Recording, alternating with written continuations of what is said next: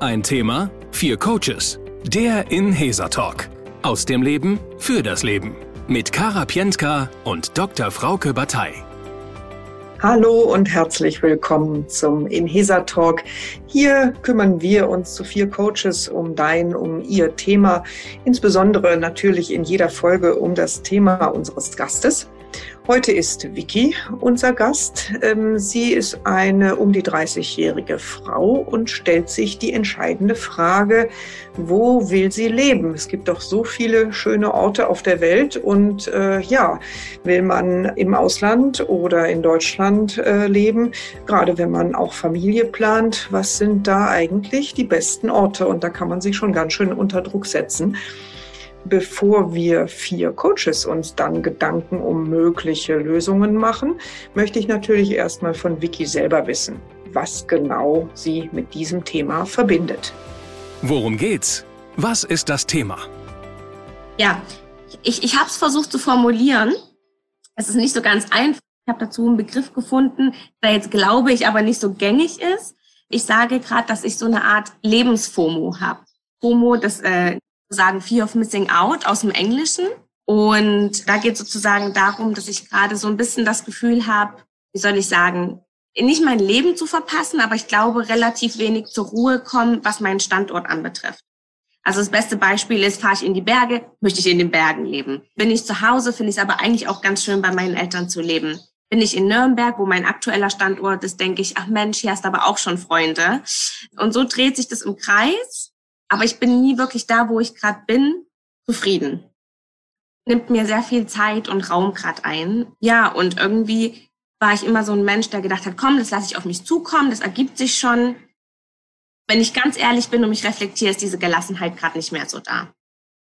Okay, ich fasse mal zusammen, was ich verstanden habe. Also du selber Bitte. umschreibst das Thema, als dass du dem, dem FOMO-Syndrom äh, unterliegst. Und zwar äh, diese Fear of Missing Out, dass du Angst hast, was zu verpassen. Hm? Und zwar nicht bei Produkten unbedingt, äh, wo das, glaube ich, ja herkommt, äh, diese, dieses psychologische Phänomen, sondern bezogen auf den Lebensort, wo du sein möchtest, wo du leben möchtest. Ist das richtig? Das ist richtig, genau. Und ähm, da würde mich jetzt interessieren, wie lange hast du denn schon den einen oder wo hast du schon gelebt? Mhm. Also ich bin tatsächlich das erste Mal mit 18 außer Haus und habe dann angefangen, dieses ähm, typische Au-pair-Jahr zu machen. Da war ich ein bisschen über ein Jahr ähm, in Amerika. Und dann habe ich ein Studium gewählt, wo ich relativ des Öfteren weg konnte. Ich habe ein halbes Jahr in Ecuador gelebt, ein halbes Jahr in Belgien gelebt. Ähm, mein Master habe ich ein Jahr lang in Amsterdam gemacht und zwischendrin war ich meistens immer noch mal so für zwei Monate Sozialarbeit machen in Afrika, zwei Monate in Asien zur Sprachschule, ein halbes Jahr in Portland. Und tatsächlich habe ich so lange wie jetzt gerade, also es sind jetzt fünf Jahre, nie an einem Ort bis auf meine Kindheit gelebt. Wow, wow, okay. Das heißt also, es ist gar nicht nur eine geistige ähm, Geschichte, also eine, sondern du hast tatsächlich auch an unterschiedlichsten Orten und Kontinenten äh, gelebt bisher. Das ist richtig, genau. Ja, und ähm, bezogen auf die jetzige Situation, wo stehst du denn? Also du wohnst im Moment eigentlich in Nürnberg, habe ich das richtig verstanden? Genau, das ist richtig. Beruflich, genau. genau. Und jetzt bist du gerade in Urlaub, den Kanaren. Jetzt, jetzt mache ich äh, frecherweise eine Woche Urlaub, genau. Sei dir von Herzen gegönnt. Danke. Ähm, und äh, bezogen auf die jetzige Situation, gibt es denn von Nürnberg aus jetzt im Moment, äh, also es beschäftigt dich, wo du vielleicht hinziehen könntest? Habe ich das richtig verstanden? Beschreib das doch mal ein bisschen, wo du jetzt gerade stehst mit dem Thema. Genau, also ich glaube, ich, ich weiß nicht, ob ich dann zu viel aushole, also sag mir dann auch, auch gern Bescheid. Ich glaube, bei da vielleicht noch so ein bisschen zwei Faktoren zusammen. Zum einen ähm, meine, meine Beziehung, mit der ich natürlich auch gern einen Schritt, Schritt weiterkommen möchte. Und mein Freund äh, lebt noch dort, wo wir gebürtig herkommen, also in Thüringen. Dann überlegt man natürlich auch, ne, zieht man jetzt nach Nürnberg, wo, wo geht man hin? Und das Zweite ist, dass ich aktuell für eine, für eine Firma arbeite, bei der ich auch verkauft werde. Also nicht ich persönlich, aber unsere, und, unsere Firma. Und äh, da, da wir ganz sicher wissen, dass auch unser Standort sich verändern wird. Also das war dann nochmal so der Ruck. Ich glaube, ich hatte das auch schon vorher, weil ich mir dachte, hä, was will man machen? Aber ich glaube, jetzt kommt natürlich der Anstoß nochmal, von außen. Nochmal Dollar. Wann wird das sein mit diesem Verkauf der, der Firma? Genau, also das wissen wir aktuell noch nicht zu 100 Prozent. Man schätzt, dass sich das so zwischen 12 und 18 Monate zieht. Also frühestens Ende des Jahres, aber dann bis Frühling nächsten Jahr sollte das eigentlich idealerweise abgeschlossen werden. Okay, gut. Also sprich, deine Beziehung, dein Partner spielt natürlich beim Thema Wohnortwahl auch eine Rolle und ihr seid darüber im Gespräch, nehme ich an. Genau, das ist das Schöne, dass wir da wirklich sehr offen drüber sprechen können und dass ich auch Gott sei Dank einen Partner habe, der sehr offen ist und sehr gern auch selbst weggehen möchte. Und es tatsächlich, ähm, das kann ein Vorteil, es kann ein Nachteil sein, sehr von mir abhängig macht. Also er lässt mir tatsächlich den Raum, mehr oder weniger komplett für uns beide zu entscheiden. Er hat da natürlich schon so ein Vetorecht. Es gibt schon so ein paar Länder, die jetzt nicht in Frage kommen, aber ansonsten ist er wirklich sehr offen.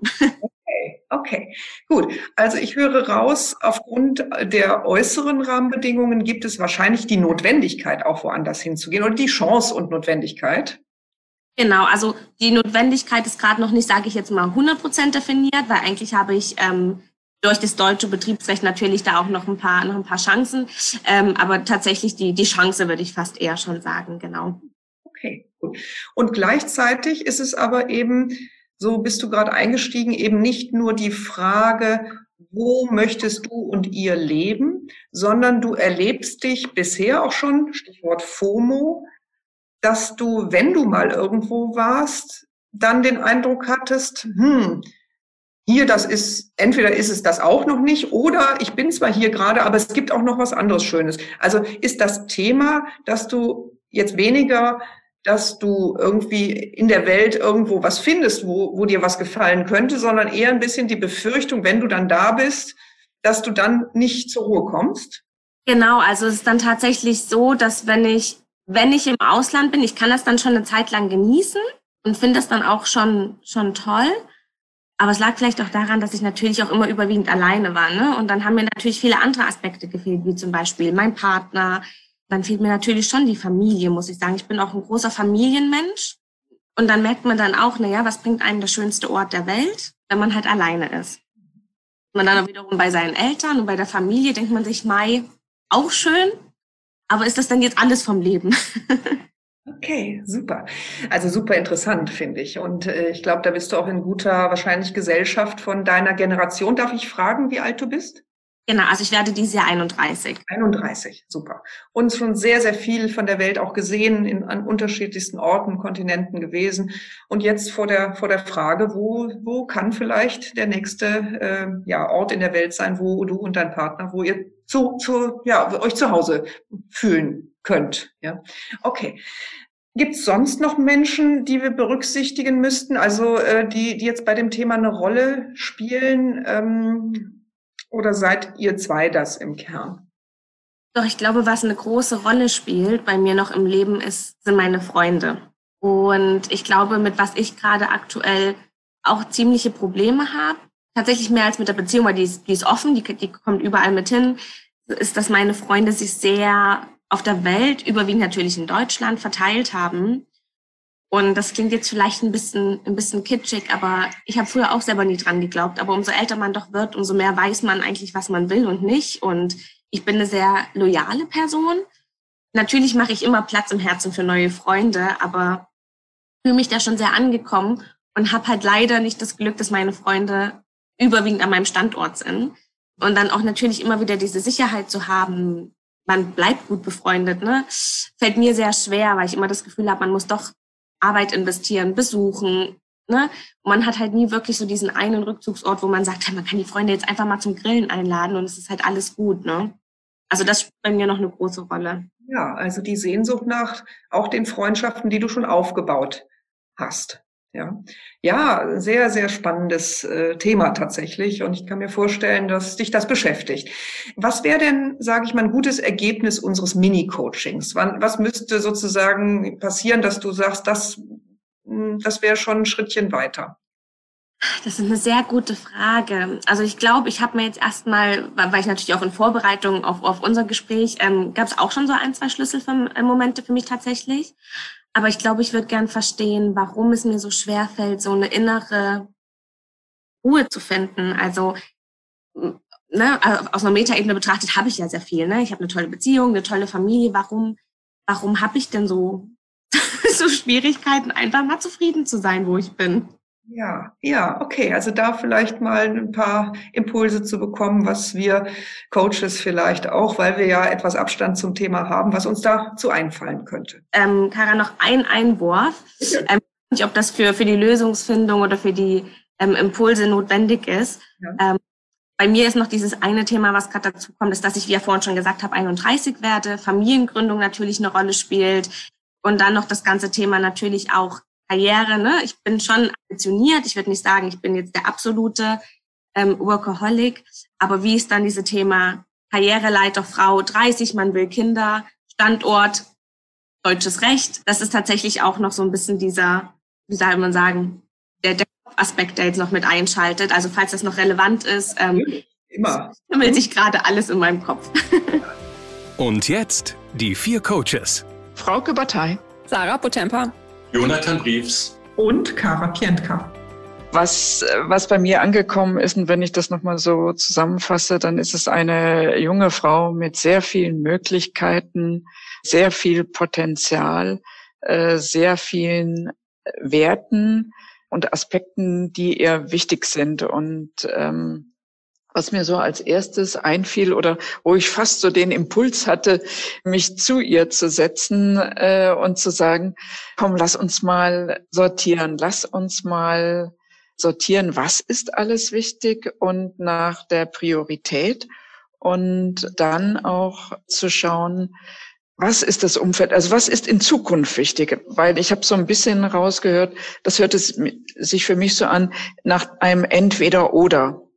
Mein Gedanke war so, ja, vielleicht der Gedanke äh, sowohl als auch, wobei nicht alles gleichwertig ist. Also zu schauen, was ist wirklich wichtig in erster Ebene, äh, was wäre dann wichtig in zweiter Ebene und in dritter Ebene? Also erste Ebene hatte ich so ein bisschen rausgehört, auch Beruf, wobei der ja für die nächsten 18 Monate ja echt noch in Schwebe ist.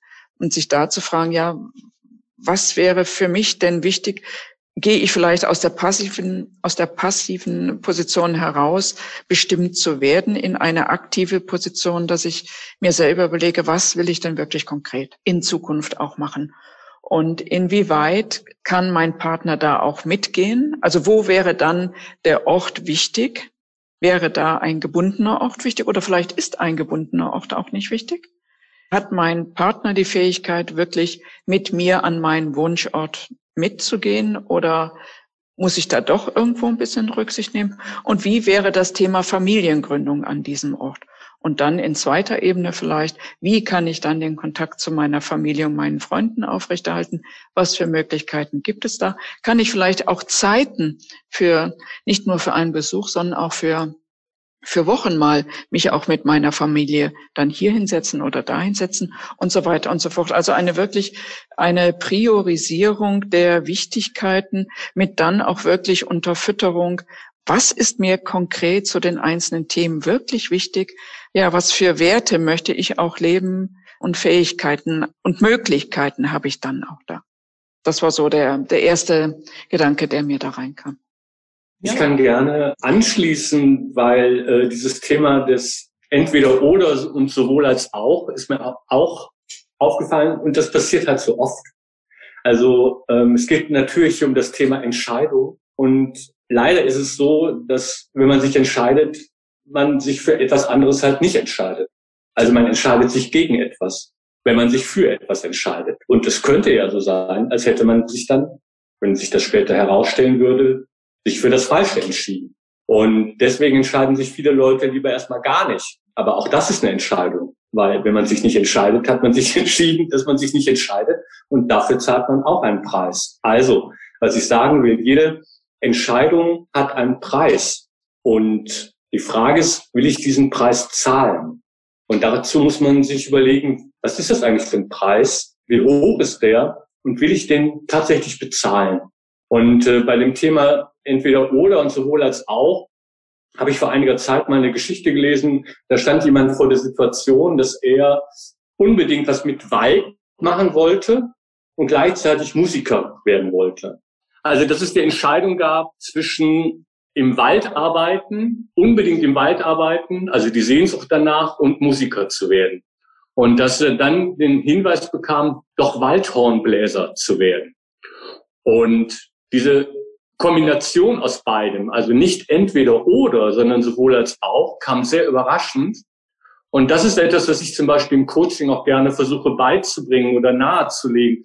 Man hat einen Stuhl und dann hat man noch einen Stuhl, aber man sitzt irgendwie zwischen den Stühlen. Und gut ist es manchmal, ein Brett draufzulegen und dann eine neue Idee zu entwickeln, also einen neuen dritten Weg, wenn man sich entscheidet. Keine Ahnung, wie der aussieht, aber da, auch dazu könnte man darüber nachdenken, was hat Vicky denn eigentlich, also welche Angst oder was befürchtet sie zu verpassen? Also weil da kam das große Wort, das Leben. Aber was ist das genau? Was für eine Art von Leben? Was sind die Faktoren der Lebendigkeit von Vicky? Und was hat das mit ihrem Standort zu tun?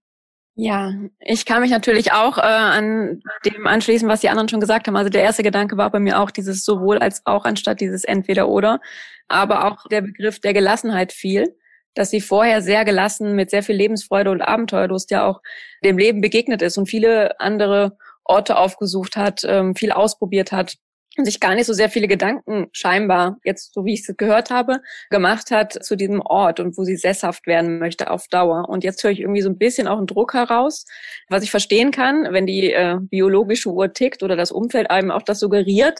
Jetzt musst du auch langsam sesshaft werden, Familieplanung. Immer wenn man über 30 kommt, kommt das, kenne ich selbst.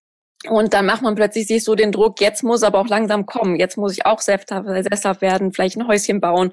Alles dieses Klischee ein bisschen auch und das Bild, was man ja auch von früher so mitbekommen hat.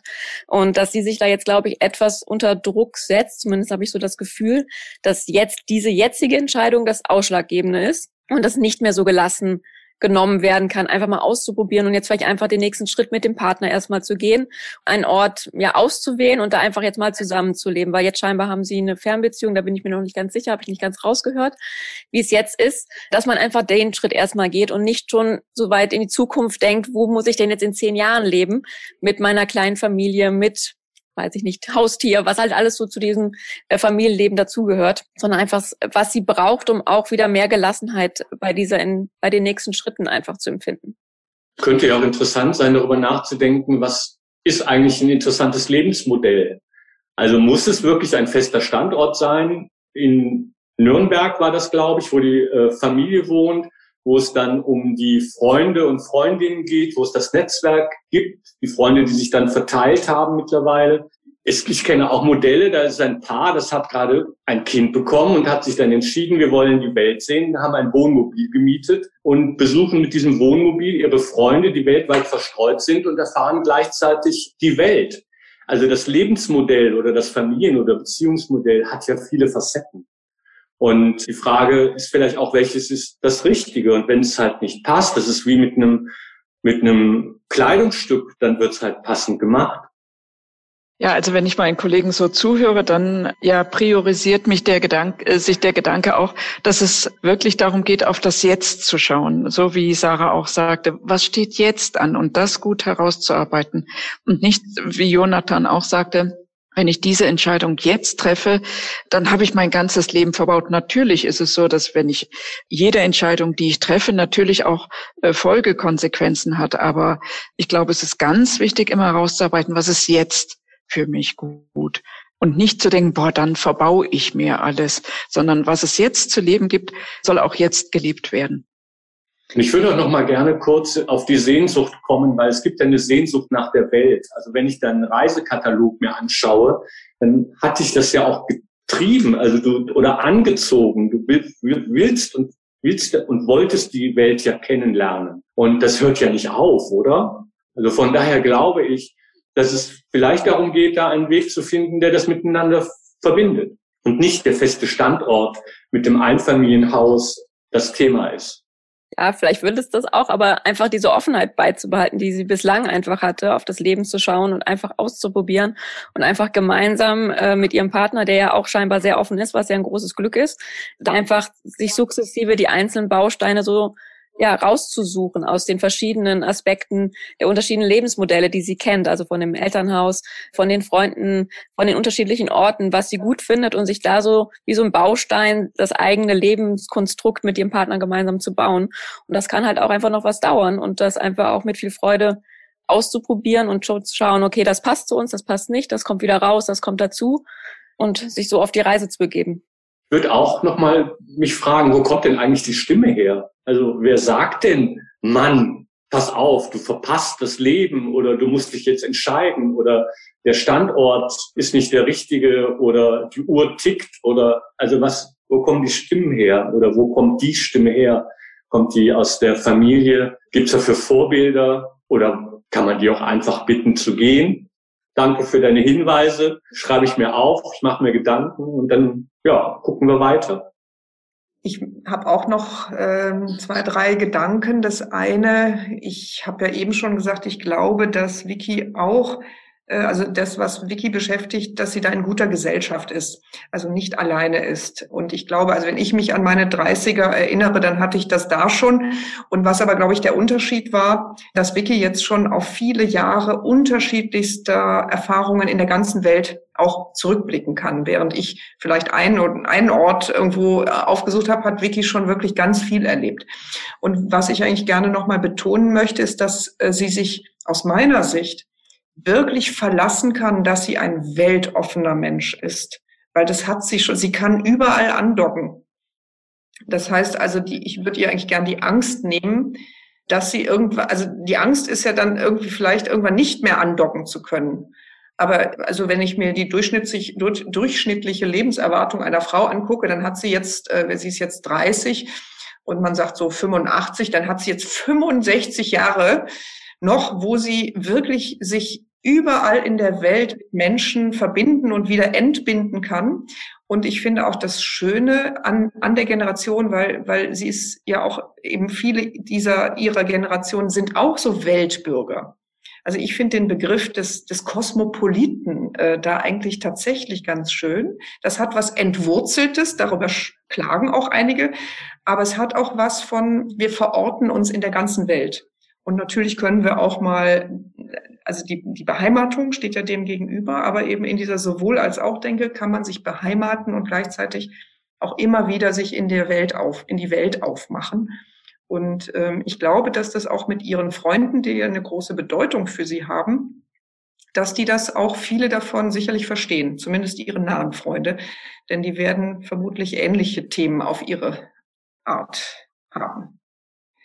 Mir fällt jetzt gerade auch noch eine Sache ein, und zwar, es gibt eine Life-Coach aus den USA, die heißt Barbara Scher. Und die unterscheidet Taucherpersönlichkeiten von sogenannten Scanner-Persönlichkeiten. Und ähm, Taucher sind eben Tieftaucher, die in ihrem Leben immer ausschließlich äh, in eine Expertise und in einen Lebensstil eintauchen wollen und sich auch darin wirklich beheimaten. Und Scanner sind welche, die eher tatsächlich und immer auch in, durch Impulse leben, beruflich wie privat, die also wirklich ein, ein Mindset haben, was, wo sie sich auch lebendig fühlen. Und ich glaube, dass es, äh, ich erlebe Vicky als Scanner-Persönlichkeit und ich finde, das hat schon an sich was. Wenn man sich dem nicht verschließt, ist das per se schon was Lebendiges. Das, das heißt, ich gehe auch schon in Austausch mit mir.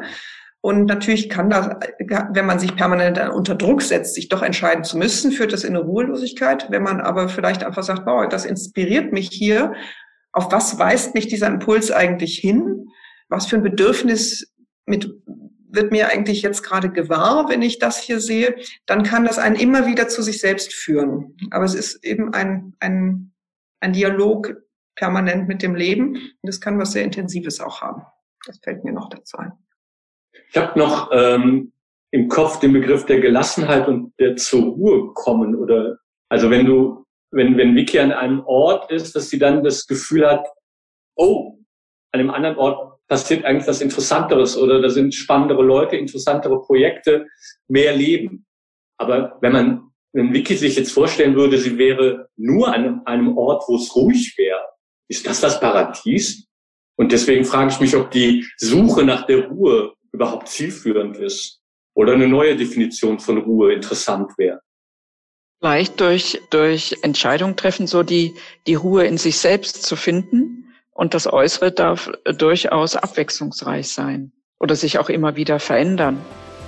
Was war interessant? Was war hilfreich?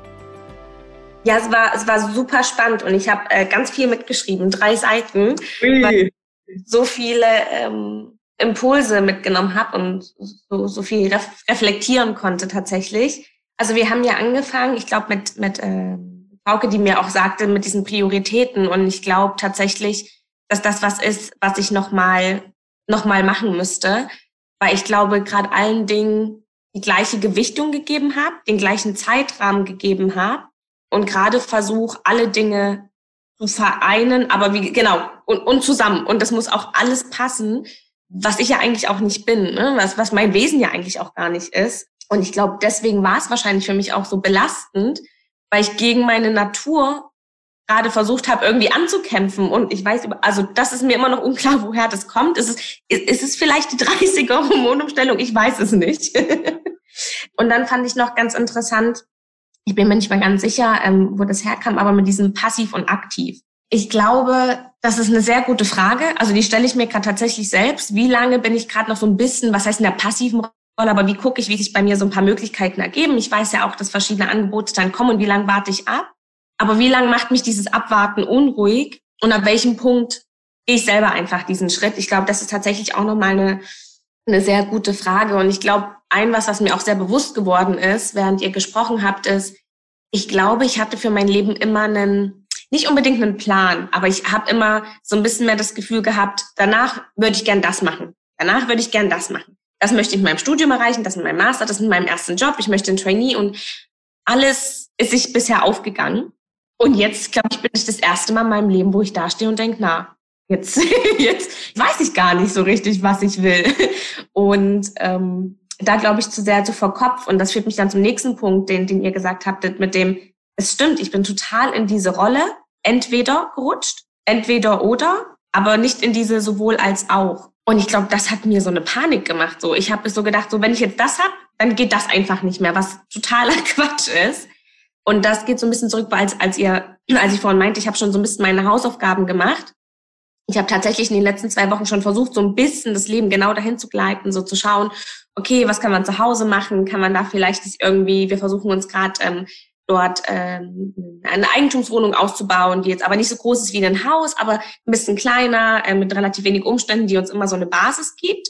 Aber genau diese Möglichkeit gibt, weiter weiterzuziehen und nicht gebunden zu sein. Und deswegen fand ich es spannend, dass ihr das auch nochmal aufgenommen habt, weil das war jetzt eine relativ spontane Entscheidung, aber es zeigt mir, dass es vielleicht dann doch die ist, mit der ich mich wohlfühle und wahrscheinlich einfach auch gerade aktuell und vielleicht auch nie dieser Mensch bin, Haus, Baum, Kind, ein Standort und 30 Tage Jahresurlaub. genau. Und dann nochmal diese Verinnerlichung, was ich auch immer schon versuche, aber genau mit diesem Was ist jetzt?